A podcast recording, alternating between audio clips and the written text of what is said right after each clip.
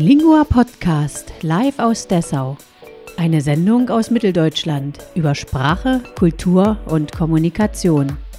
Die Sendung wird von Lehrern gestaltet und streift alle Bereiche des Lebens.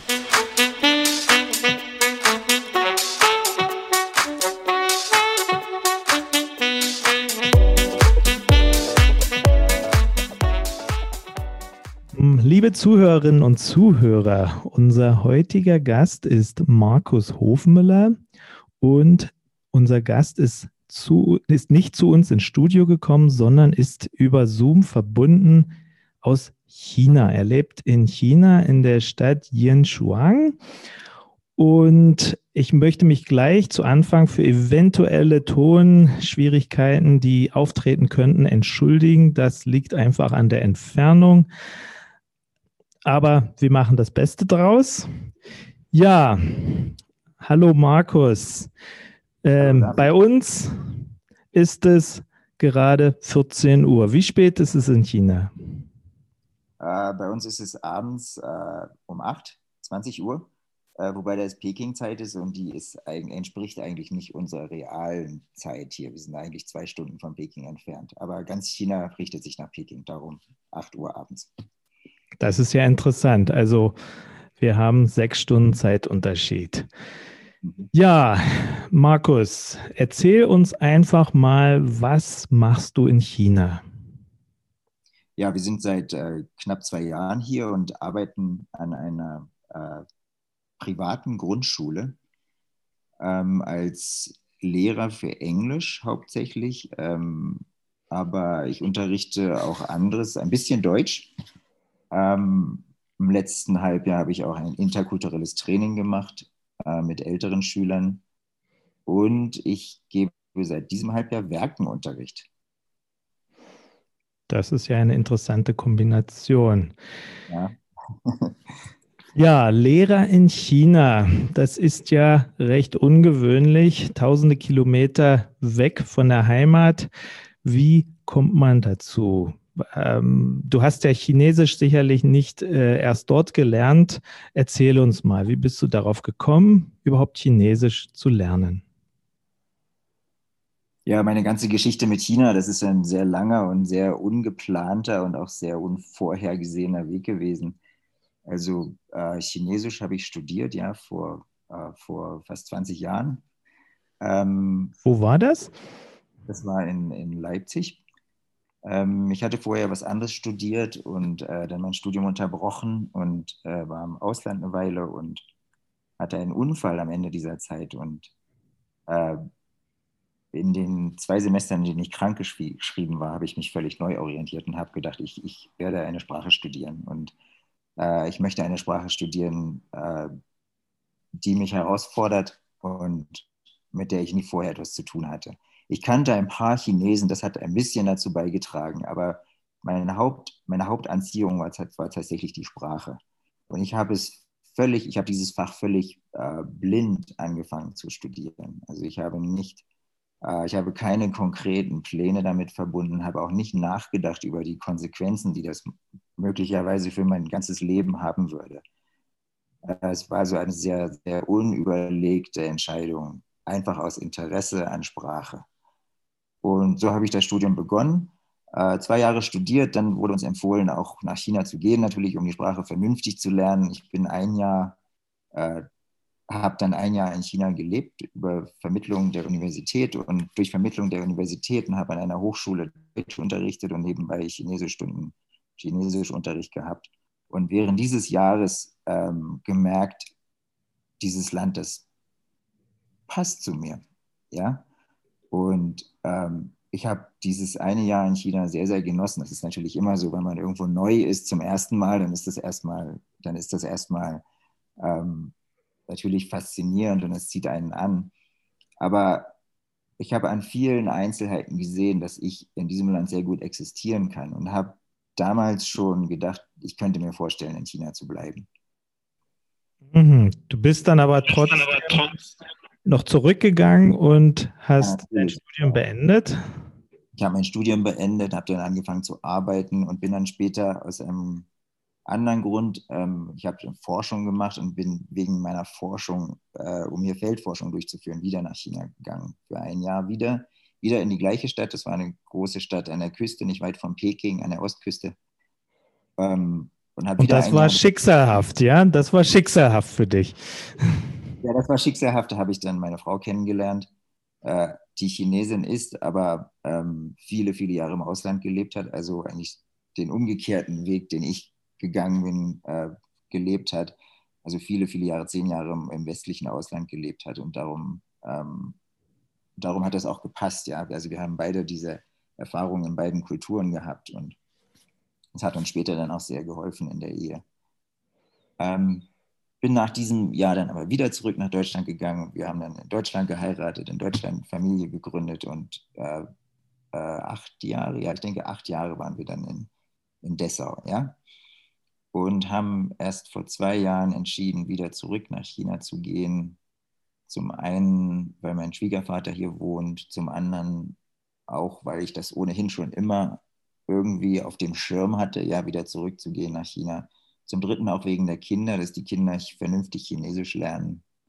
Ja, und haben verschiedene Gründe eine Rolle gespielt. Und nach wie vor reizt es, hat es mich auch einfach gereizt, ja, ähm, in, in, einem anderen Land zu leben. Sehr schön. Und, und dann seid ja. ihr im September 2019 nach China gegangen, ja? Allerdings nicht dahin, wo wir ursprünglich hin wollten. Wir sind jetzt in Yinchuan gelandet. Das ist sehr, sehr abgelegen. Äh, ja, wo liegt das eigentlich? Wo, wo, wo muss man sich ja. das vorstellen auf der Karte? Es liegt in China sehr, sehr zentral eigentlich aus geografischer Sicht. Ähm, 500 Kilometer südlich der mongolischen Grenze am Gelben Fluss. Aber das ist, äh, das ist äh, eigentlich vom sehr, sehr weit entfernt vom, vom, vom Bevölkerungsschwerpunkt in China. Ja, es, ist sehr, sehr, es ist sehr, sehr weit abgelegen. Es gehört, äh, die Leute sagen, wir gehören zum Nordwesten Chinas, ja, obwohl es das eigentlich nicht ist. Es ist wirklich mittendrin in China, aber mhm. wir, wir gehören zum Nordwesten. Es ist sehr äh, äh, nicht sehr dicht besiedelt, es ist eine Wüstengegend und alle sagen, es ist sehr unterentwickelt. Aber sag mal, wie groß ist denn die Stadt eigentlich, in der du lebst? Zwei Millionen Einwohner ungefähr. Also so ähm, wie Hamburg. So groß wie Hamburg, ja. Und hat auch die entsprechende Infrastruktur. Es ist, wenn man äußerlich betrachtet, ist es eine sehr moderne Stadt mit Hochhäusern und breiten Boulevards und äh, dem entsprechenden Verkehr. Aber wenn man näher hinschaut, dann kann man in der Tat feststellen, ja, es ist unterentwickelt. Und die Mentalität ist eigentlich eine, eine fast ländliche Mentalität. Mhm, das ist ja sehr interessant. Ähm, wie kannst du da einfach mal ein kleines Beispiel geben? Ähm, zum Beispiel, ich bin ja im Bereich Erziehung äh, tätig. Äh, es ist sehr, sehr üblich an Schulen hier, dass Kinder mit dem Stock geschlagen werden im Unterricht vom Lehrer. Also die Lehrer, viele Lehrer haben das entsprechende Instrument dabei und es ist von den Eltern auch unterstützt. Aber das würdest du doch nicht machen im Unterricht. Das würde, ich nicht tun, das würde ich nicht tun. Und das ist auch einer der, einer, einer, einer der, eines der Unterscheidungsmerkmale unserer, unserer privaten Grundschule von staatlichen Grundschulen. Aber das ist wirklich gang und gäbe hier noch. Und wir haben auch einige Schüler, die, wir sagen immer spaßhaft, die zu uns geprügelt wurden, ja, weil sie an der staatlichen Schule geschlagen wurden, haben die Eltern gesagt, nee, das machen wir nicht mit, wir schicken sie wir schicken sie an, an die private Schule. Das wäre aber an den großen, in den großen, weit mehr entwickelten Städten an der Küste wäre das undenkbar. Also das ist ein, eine Sache, an der man sehen kann. Wir sind tatsächlich etwas, etwas rückständiger hier noch. Ja, für westliche Zuhörer ähm, fast unglaublich, so etwas zu hören. Aber, aber das ist auch nicht repräsentativ für China. Ja, wir sind wirklich eine, eine, eine, eine ja, das, ich möchte jetzt kein falsches Bild vermitteln. Ja, das ist nicht typisch für China heute. Aha, da bin ich beruhigt und ich denke, unsere Zuhörer auch.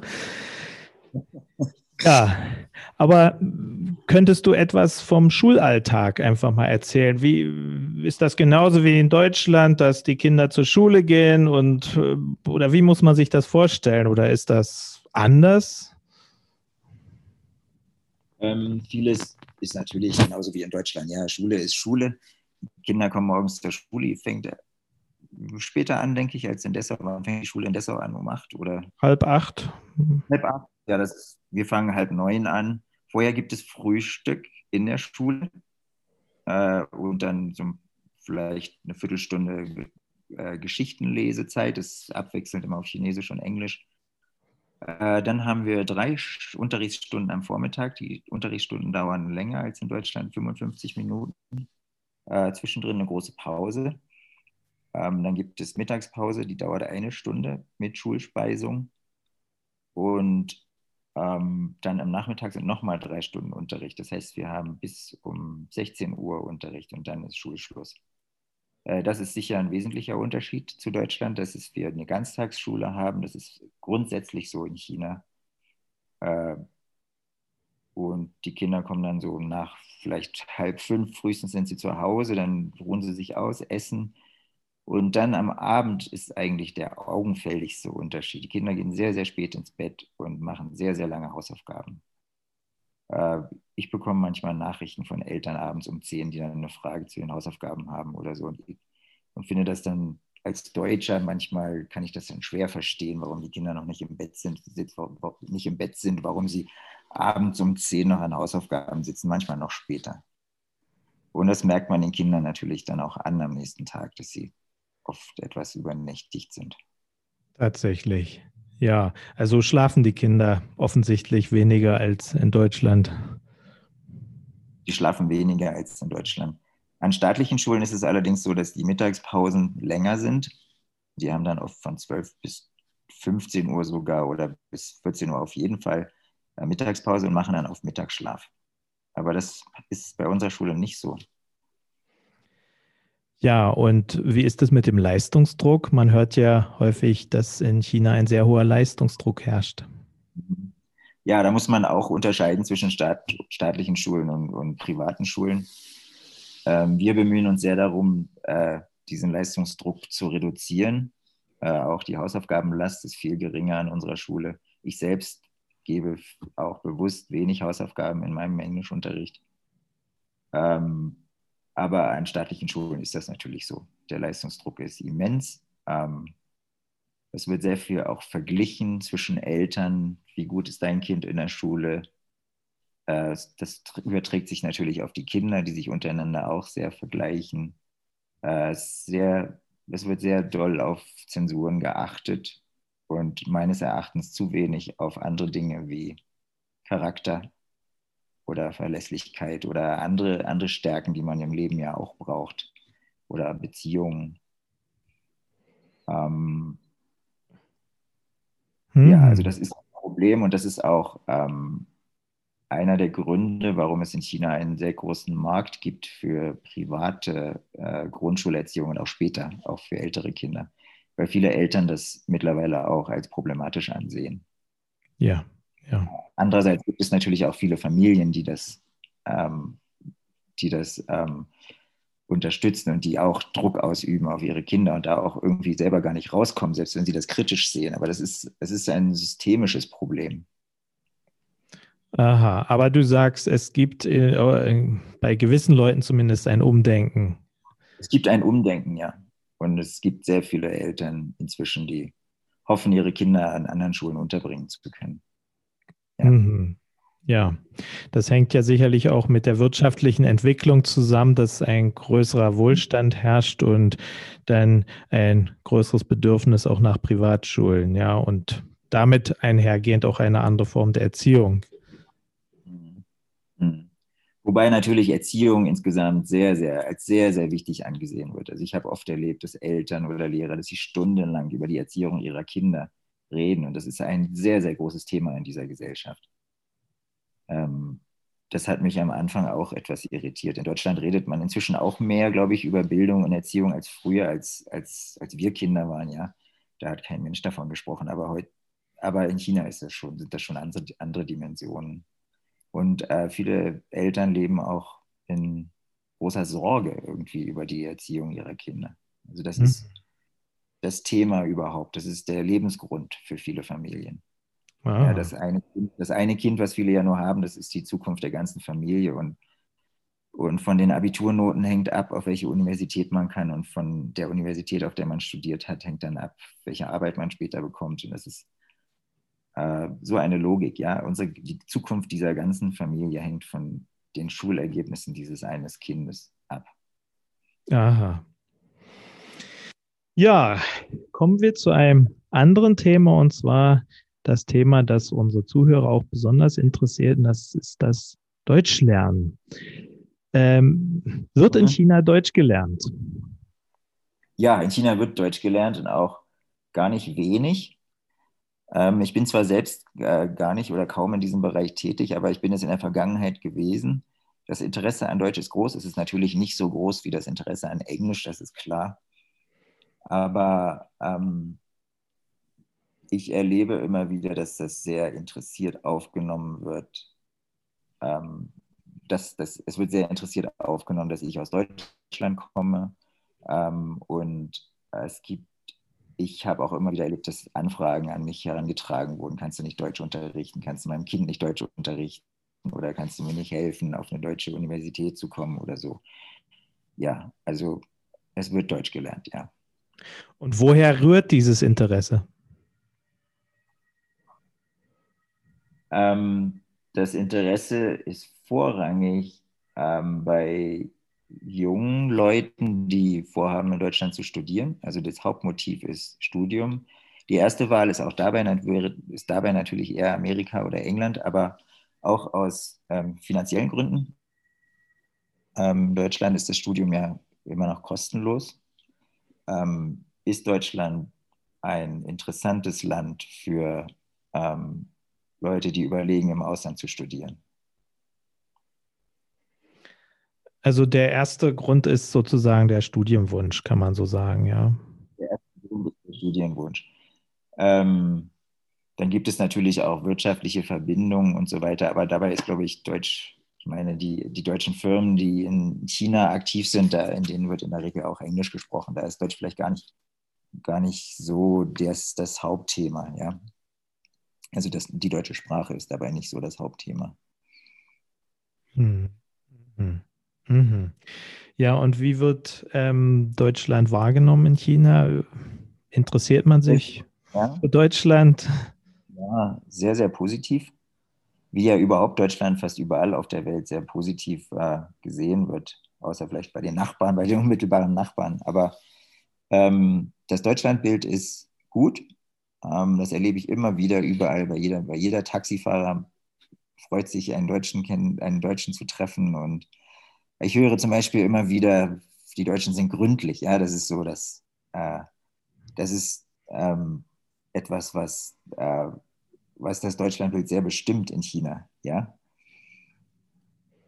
Mhm. Und dann bekomme ich Komplimente zu hören über deutsche Autos natürlich und über deutschen Fußball und ähm, über die, das deutsche Wirtschaftssystem oder die gesamte deutsche Gesellschaft. Also Chinesen machen da immer gerne sehr pauschale, treffen da gerne sehr pauschale Urteile und sagen, Deutschland ist ein gutes Land. Ja, einfach ganz einfach, Deutschland ist ein gutes Land, es ist ein guter Ort zum Leben. Das höre ich immer wieder.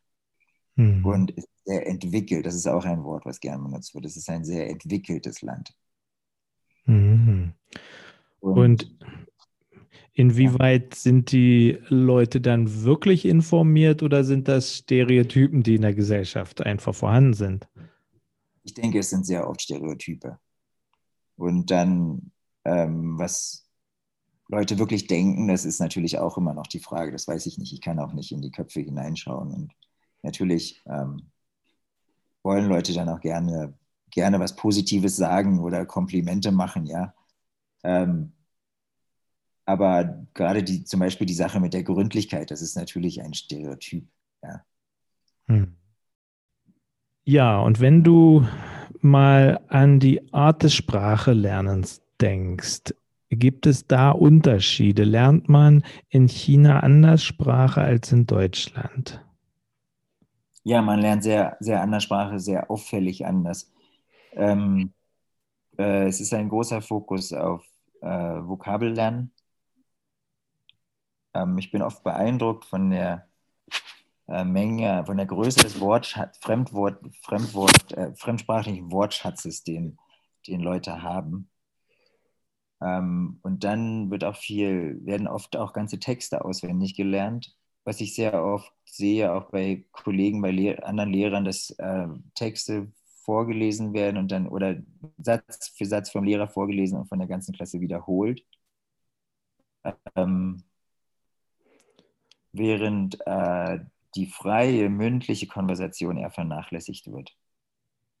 Und darum, daher rührt das sich eben, ich, ich habe wirklich oft Leute getroffen, die einen beeindruckenden Englisch-Wortschatz hatten, aber eigentlich nicht wirklich Englisch sprechen konnten, weil sie das nicht geübt haben.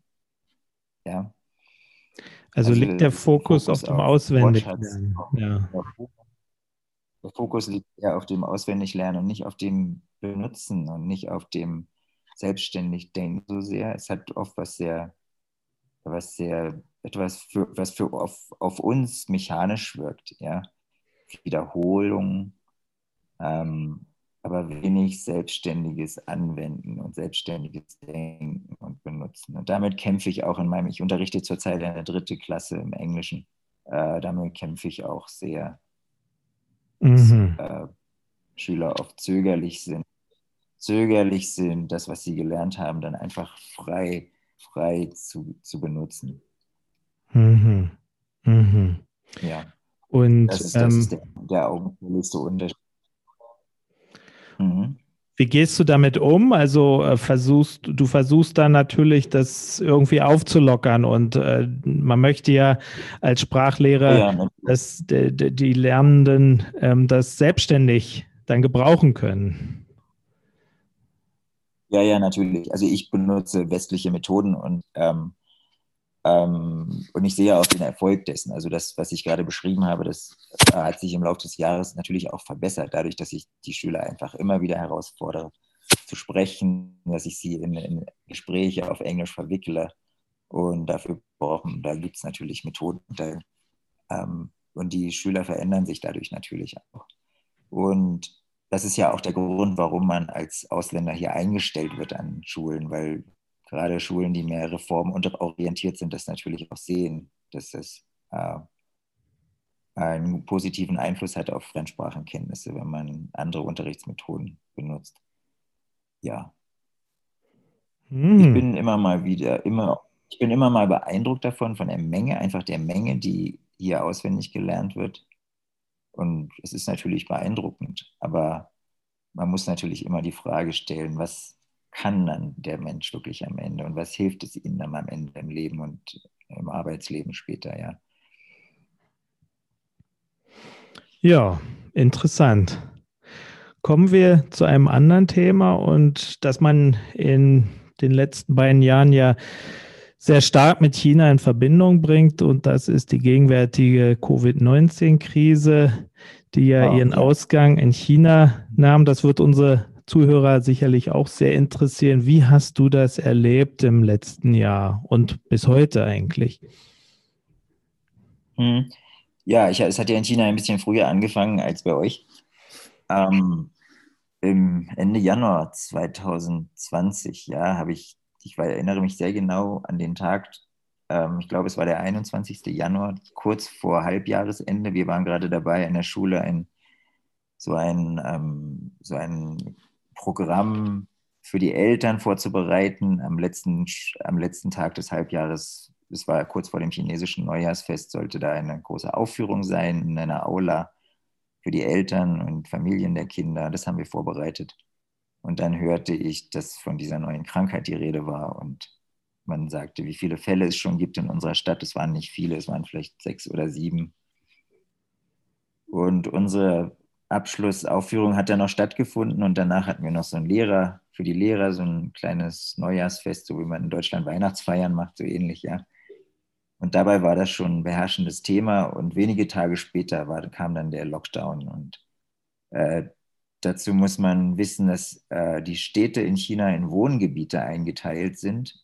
Es gibt kaum Häuser, die nicht innerhalb von Wohngebieten liegen, die äh, abgeschlossen sind, also die meistens umzäunt oder ummauert sind und in die man nicht hineinkommt, ohne äh, an einem Pförtner vorbeizugehen. Das ist heutzutage auch meistens elektronisch. Da hat man eine Karte, mit der man die Tür aufmachen kann. Und, Ähm, und aufgrund dieses Systems ist das für China natürlich sehr einfach gewesen, das, äh, so einen Lockdown zu verwirklichen. Ja. Also man kam dann nicht mehr aus Wohngebieten hinaus oder auch nicht mehr herein, ohne sich beim Pförtner zu registrieren. Ähm, wir haben damals am Stadtrand gewohnt, da wurde das nicht ganz so streng gehandhabt, deshalb waren wir in der glücklichen Lage, jeden Tag noch raus zu dürfen. Das haben wir auch ausgiebig getan, aber unsere Kollegen, die in der, mehr in der Innenstadt gewohnt haben, die zum, sind dann zum tatsächlich zum Teil, haben die wochenlang in ihrem Wohngebiet gesessen und durften nicht raus oder nur zum Einkaufen für das Nötigste. Und die, wie muss man sich das vorstellen? Sind dann ähm, Supermärkte innerhalb dieser Gebiete auch vorhanden, dass man einfach dort hingelangt oder muss man dann raus aus so einem Wohngebiet? Zum Einkaufen muss man in der Regel raus aus dem Wohngebiet. Es gibt vielleicht so kleinere Läden am Eingangsbereich des Wohngebiets, aber in der Regel muss man raus. Das wurde auch gestattet. Also bei uns in der Stadt war die Regel, dass, äh, die Regel, dass aus jeder Familie alle zwei Tage eine Person zum Einkaufen rausgehen durfte. Aber das war eigentlich jetzt äh, im Rückblick gar nicht so lange. Das war von Ende Januar oder Anfang Februar 2020 bis Ende März oder Mitte März sogar nur. Und danach war das, war Covid so weit unter Kontrolle in China, dass es ähm, nur noch lokal so, so gehandhabt wurde. Und das ist auch bis heute noch so. Also sobald irgendwo ein Ausbruch ist, wird sofort das entsprechende Wohngebiet oder auch größere Stadtgebiete werden sofort isoliert. Und wie muss man sich das jetzt mit der Schule vorstellen? Also ihr habt die Schüler nach Hause geschickt und wann ging der Unterricht wieder los oder habt ihr dann Fernunterricht, virtuelles Klassenzimmer oder wie, wie seid ihr damit dann umgegangen? Ja, also der Beginn von, äh, von dieser Covid-Krise fiel zusammen mit dem Ferienbeginn zum Neujahrsfest 2020. Deshalb waren ohnehin drei Wochen erstmal Ferien. Und als dann im Februar, ich denke Mitte Februar war, dass die Schule wieder beginnen sollte, haben wir dann sofort, hat die Schule sofort entschieden, Online-Unterricht zu machen. Und das war uns Lehrern dann auch äh, freigestellt, wie wir das, ähm, wie wir das konkret umsetzen. Wir haben so eine Online-Plattform als Schule, die wir nutzen konnten dafür. Ähm, der Unterricht war weniger intensiv als natürlich weniger und intensiv als Präsenzunterricht. Ich habe ähm, nur zweimal in der Woche, glaube ich, ja, ich habe nur zweimal in der Woche Unterricht mit meiner Klasse, richtigen Unterricht mit der Klasse gehabt, dann Aufgaben geschickt und kleine Videos gemacht. Ja, ich habe in der Zeit auch viel gelernt, wie man kleine, kleine Clips dreht für die Klasse und ja, solche Dinge. Ähm, die Eltern waren nicht begeistert davon, natürlich nicht, aber es ging nicht anders. Ich war aber am Ende sehr, nach anfänglicher, anfänglicher Skepsis, doch sehr zufrieden mit dem Ergebnis, mit dem Ergebnis, mit dem Lernergebnis. Ähm, also wir haben das gesamte zweite Halbjahr im letzten Jahr, das gesamte Sommerhalbjahr auf diese Weise verbracht. Und, Und ich habe die Kinder dann erst zur Abschlussprüfung wieder gesehen. Die am Ende des Schuljahres stattfand. Ja, ja. Hm. Mhm. Und seid ihr dann nach den Sommerferien wieder in den Präsenzunterricht gegangen? Ja, wir sind Anfang September wieder in den Präsenzunterricht gegangen. Das sind wir seitdem. Es hat keine Unterbrechungen mehr gegeben wegen, wegen Covid. Das Problem ist ja in China unter Kontrolle. Es gibt immer mal lokale Ausbrüche. Letzte Woche auch in unserer Stadt gab es einen Fall aus Indien eingeschleppt, eingeschleppt oder Russland, glaube ich, aus Russland eingeschleppt. Das merkt man dann sofort daran, dass wieder Fieber gemessen wird an Eingängen und man sich wieder einschreiben muss in Listen. Aber das ist inzwischen schon wieder vorbei. Mhm. Und werden die Menschen in China geimpft? Ja, das Impfen hat angefangen schon vor längerer Zeit. Ähm, viele lassen sich auch impfen. Soweit ich weiß, gibt es jetzt auch keine Einschränkung, dass sich nur bestimmte Völker Bevölkerungsgruppen impfen dürfen. Ähm, am Anfang war das wohl so, aber inzwischen nicht mehr. Ich weiß von einigen Kollegen, dass sie sich haben impfen lassen ja. Hm. Und letzte Woche zum Beispiel nach diesem Fall, da war das, da habe ich dann auch von Schlangen gehört. Also sobald äh, Fälle auftreten, ja, ist, ist der Ruf nach dem, wird der Ruf nach dem Impfen natürlich laut. Oder sind die Leute eher bereit, sich impfen zu lassen, natürlich. Aha. Ja, und ähm, wird mit den auch hier bekannten Impfstoffen geimpft oder hat man in China einen anderen Impfstoff? Soweit ich weiß, gibt es zwei Impfstoffe in China, Sinopharm und ich den Namen der anderen, des anderen, der anderen Firma, weiß ich jetzt nicht mehr. Ja, soweit ich weiß, sind es alles äh, inländisch produzierte Impfstoffe. Und ich denke, das Vertrauen in die Impfstoffe ist auch groß. Und ich habe jetzt auch nicht von Zwischenfällen gehört. Ja. Aha. Aha. Ja, und kommen wir vielleicht noch zu den alltäglichen Dingen. Wie ist es eigentlich, ähm, wenn man in China lebt? Ähm, isst man dann auch wie ein Chinese oder versucht man sich wie eine Heimat zu ernähren? Ja, wir haben im Laufe der, im Lauf der Jahre so langsam so eine Art Mischkost entwickelt, ja. Also zurzeit ist es ja so, dass wir in der Schule essen, hauptsächlich wir essen Frühstück in der Schule und Mittag in der Schule und das ist natürlich rein chinesisches Essen. Äh, wobei zum Beispiel Frühstück, im Frühstück gibt es auch viel westlichen Einfluss. Also mindestens einmal in der Woche gibt es Toastbrot und Milch mit Cornflakes. Ja, das ist inzwischen ja auch alles angekommen. Oder ja, schon lange eigentlich angekommen. Mittagessen ist chinesisch und zum Abendbrot ähm, versuchen wir dann meistens eher deutsch zu essen, aber das ist auch nicht unbedingt immer so. Wir backen selber Brot. Ähm, das ist sehr schön und ja, es gibt ja ein Metro in Jinchuan und da kann man dann auch europäischen Käse bekommen und, und Butter und solche Dinge. Aha, aber äh, so andere deutsche Lebensmittel, die bekommt man nicht so leicht in deiner Stadt, oder? Also Ach, mittlerweile, wenn ich mich darum mehr bemühen würde, würde ich, glaube ich, fast alles bekommen. Neulich haben mir Kinder aus meiner Klasse Rittersportschokolade geschenkt und Ferrero sieht man überall und Kinderüberraschungen sind gang und gäbe. Und solche Dinge sind eigentlich inzwischen in China sehr normal. Ich habe in einem größeren Supermarkt mal so eine Abteilung für Importwaren gesehen, dabei festgestellt, dass es doch aber sehr teuer ist die Sachen, die wirklich importiert sind. Ist ja verständlich, ja. Und hat man manchmal Heißhunger auf etwas aus Deutschland? Nee, ich bin, was Essen angeht, eigentlich eher unkompliziert. Ich habe das nie erlebt, dass ich Heißhunger habe. Aber ich habe ja auch jeden, fast jeden Tag mein selbstgebackenes Brot und was will man da mehr? Ja. In der Tat, ja, man bekommt förmlich Hunger darauf. ja. Ah, Gut, und ähm, wie wird es weitergehen? Ja, gute Frage. Das weiß ich. Das weiß ich auch nicht. Ja, der ganze Weg bis hierher war ja eigentlich, hatte ich am Anfang gesagt, ein sehr ungeplanter Weg. Und ich habe das Gefühl, es wird so weitergehen, ja, ungeplant in die Zukunft. Zumindest nicht von mir geplant. Und äh, ich kann mir gut vorstellen, dass wir einige Jahre hier weiterbleiben. Ähm, auch Grundschullehrer zu sein, ist für mich eine Herausforderung, in der ich sehr gerne wachsen würde. Ich bin vorher nur in, eher in der Erwachsenenbildung tätig gewesen. Das ist für mich eigentlich ein völlig neues Feld. Und ich merke, dass man Zeit braucht, bis man genug Erfahrung hat, um wirklich ein guter Grundschullehrer zu werden. Und ich möchte das nicht an den Nagel hängen, bevor ich, bevor ich wirklich verstanden habe, was ich hier tue oder bevor ich es wirklich gut tue, was ich tue. Ja, also ich sehe da noch großen Lernbedarf bei mir. Das ist ein Grund. Und dann möchte man natürlich auch seine Kinder nicht wieder herausreißen aus der Lebensumwelt, in die man sie hineingebracht hat, ja. Und das Land insgesamt ist natürlich faszinierend und ähm, man erlebt hier Dinge, die wirklich historisch einmalig sind, ja.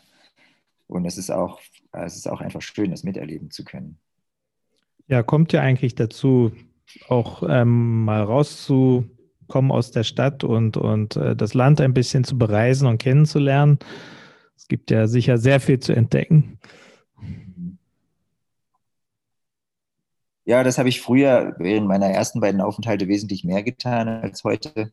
Corona hat uns letztes Jahr einen Strich durch die Rechnung gemacht. Wir konnten ja dann tatsächlich nicht weg. Ich bin tatsächlich seit September 2019 nie wirklich aus dieser Stadt herausgekommen was für mich auch eine, eine Erfahrung ist, die ich noch nie vorher gemacht habe. Also im Umland sind wir schon ein bisschen gewesen. Es gibt schöne Berge hier in der Nähe. Aber ansonsten habe ich tatsächlich das Stadtgebiet nie verlassen. Ich hoffe, dass das in diesem Jahr anders wird. Ähm, es ist aber nach wie vor schwierig, als Ausländer auch Hotels zu finden, ja, wo man während dieser Corona-Zeit bleiben kann. Auch wenn ich schon sagte, Corona ist unter Kontrolle in China, aber als Ausländer gilt man doch dann immer noch als, als, als Risikogruppe. Und ich habe oft erlebt, dass Leute dann eher ängstlich reagieren. Und viele Hotels können tatsächlich keine Ausländer beherbergen zurzeit. Naja, dann hoffen wir, dass sich das bald ändern wird für dich. Und wir wünschen dir auf jeden Fall viel Erfolg weiterhin in China. Ja, vielen Dank, Markus, für dieses sehr interessante Interview. Und ja, danke auch. verabschieden wir uns bei unseren Zuhörerinnen und Zuhörern. Auf Wiedersehen, bis zum nächsten Mal.